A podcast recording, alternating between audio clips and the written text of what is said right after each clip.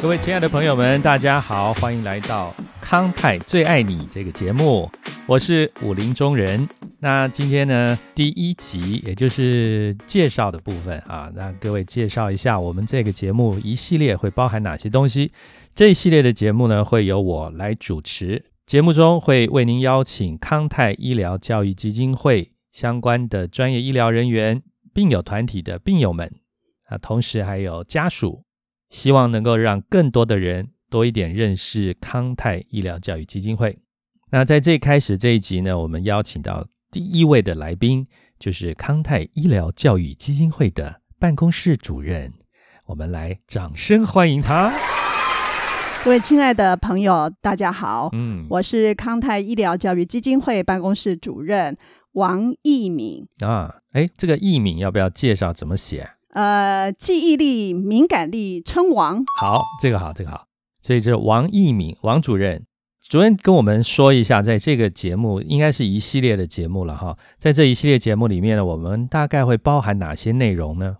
之所以会有这个节目，是因为康泰医疗教育基金会在全台湾的医疗领域里面，嗯，已经奉献了四十年。哎呦，那。在这四十年当中，呃，有几个重要的疾病，呃，是康泰过去四十年来一直在努力的，而且也是全台湾第一个民间机构在做这三个疾病的服务的第一个单位，所以我们就想要把呃过去的经验。在这个节目中跟大家做分享。嗯，了解。而且我还记得有一句啊，你们常常在说康泰要做别人不愿意做的啊。主持人所讲的就是康泰的精神啊。康泰的精神就是在医疗教育的领域中，我们去做别人不能做的，嗯哼，呃，不愿意做的。哎呦。及来不及做的事情哦，对对，好像是在整个社会服务的角度，我们是做个补强哦。呃，从某个角度看是这个意思。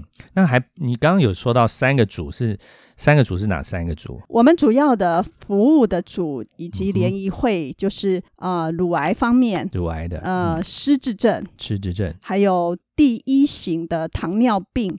也就是人家说的年轻人的糖尿病哦，第一型的就是呃，就是糖尿病分成两种，嗯，呃，我们一般知道的老人家那个是第二型，那第一型糖尿病主要是指儿童或者是青少年。哦，了解了解，那可以说明一下这三种疾病在台湾目前的状况吗？首先，我们先来看一下。乳癌，乳癌，呃，从民国九十二年开始，嗯，乳癌已经被呃列入台湾癌症的首位啊。那十八年来一直到现在，嗯，呃，都是在首位啊。嗯，乳癌的发生率每天有三十八人，呃，会有七个人会过世啊，三十八个人新发病，然后已经发病的有七个人会过世啊，这是平均的数字。其实乳癌的发生率是很高的，对于呃妇女来说，对于女女性朋友来说，嗯嗯，呃，乳癌也不是只有发生在女性的身上，我们也遇过，呃，有男性的病人，哈，虽然是在少数，嗯嗯嗯，所以呃，乳癌是对于女女性来讲。是一个重要的会威胁女性健康的疾病，但是它也是在癌症里面的治愈率跟预后效果非常好的一个疾病。嗯嗯，的确，那我们也真的很需要这方面的服务哈，对于这些病友们。那其次就是失智症哈，我相信呃现在的人对于失智症呃这个名词名词哈应该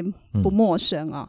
那我记得在二三十年前。我们开始在推失智症的服务，民国八十六年，呃，开始推的时候，嗯，呃，其实那时候全台湾包括第一线的医护人员，嗯甚至于有人都没听过这个名词哦。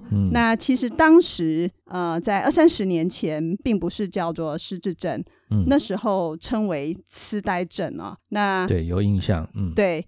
当时大家会普遍听到的人就是老年痴呆症了。对。那但是痴呆症这个名词，基本上它并不是很好听哦。嗯。呃，而且跟疾病的病程过程也不是非常的符合。嗯。因为失智症的病人，他其实是到重度才会变得痴呆哦。其实他在轻度、中度的时候，其实他们在某部分的脑部的功能其实是很好的啊。嗯嗯。那经过呃一些讨论之后，大概也在民国八十七年、八十八年左右，呃，我们就呃跟一些专业人员讨论，然后把痴呆症用失智症这个名词来代替啊。所以这也是这是现在大家知道的失智症。那失智症目前的状况，在台湾，台湾目前有将近二十九万失智症的病人呢。呃，台湾目前六十五岁以上的老人家有三百六十万人左右，那失智症病人占了二十九万，其实这个数字也也不容忽视啊。那失智症的病人，呃，每天的发生率，呃，就有流行病学家他们就在统计这个数字。预估在四十六年之内啊，呃，未来的四十六年，呃，以后失智症每天平均会有三十六个人，呃，会被诊断为失智症。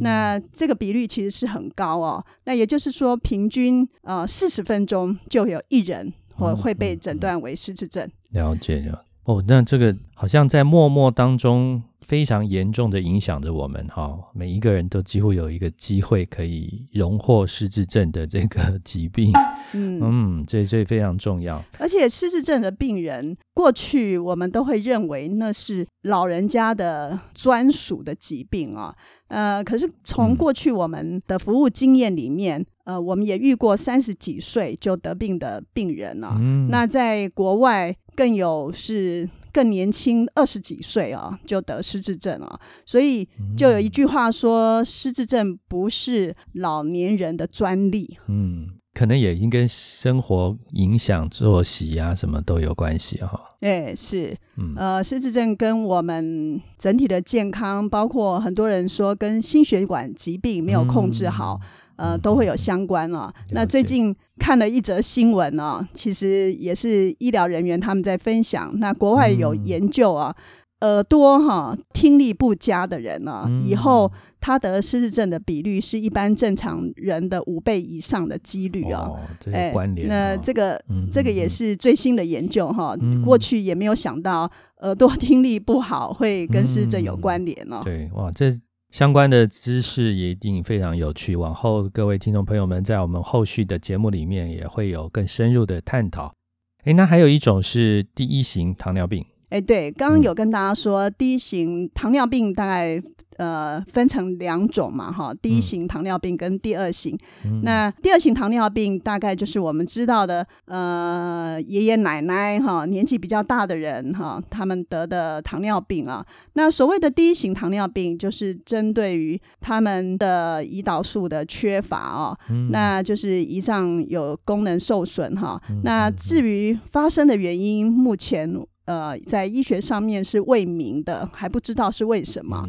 第一型糖尿病在台湾啊，呃，目前有两万人啊左右的病人。那呃，年纪从我们遇过的最年轻的是。出生十一天哈就发病，那到有六十几岁才发病的都有哦。那所以那个年龄的分布是还蛮广的，但是大部分的病人通常都是在幼年时期或者是小学哈中学的时期啊，呃发病比较多，这样的病人是比较多的。那这样子的病人，我们称为低型糖尿病啊。那低型糖尿病的病人，他们呃，就是就要靠打胰岛素啊。每一餐呢，哈。呃，几乎几乎像有他们不只是要打胰岛素，他们呃也要测血糖哈，这是每天要做的事情。那当然，因每个病人的状况不太一样，呃，可是打胰岛素、验血糖，这是他们生活就是生活里面就跟我们在吃吃三餐是一样的哈。嗯嗯，了解。我这样听起来，这个整个生活习惯会跟我们一般平常的生活习惯有很大的差别哈。相信对于病人本身、啊小朋友本身，或者是他的家长、他的爸爸妈妈，甚至整个家庭，都造成非常大的影响。这也应该也是非常值得我们继续往这上面做服务、做探讨的。就是我们会在往后的系列节目里面啊，陆陆续续会为各位分别的约访相关的专业医疗人员，或者是病友，或者是家属，来跟各位谈一谈。那也借由这个节目呢，让更多的朋友们多了解康泰医疗教育基金会。